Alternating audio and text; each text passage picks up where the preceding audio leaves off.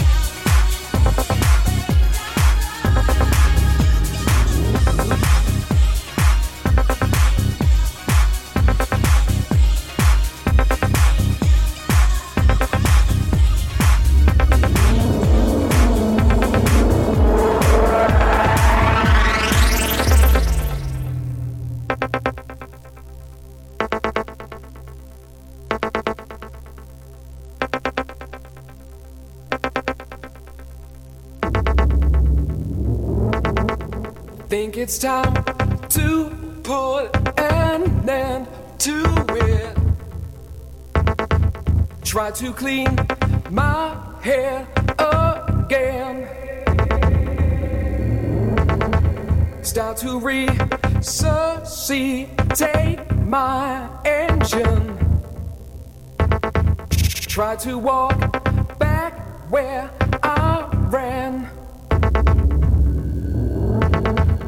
keep control of me. Try to keep the frequency. Keep control of me. Try to keep.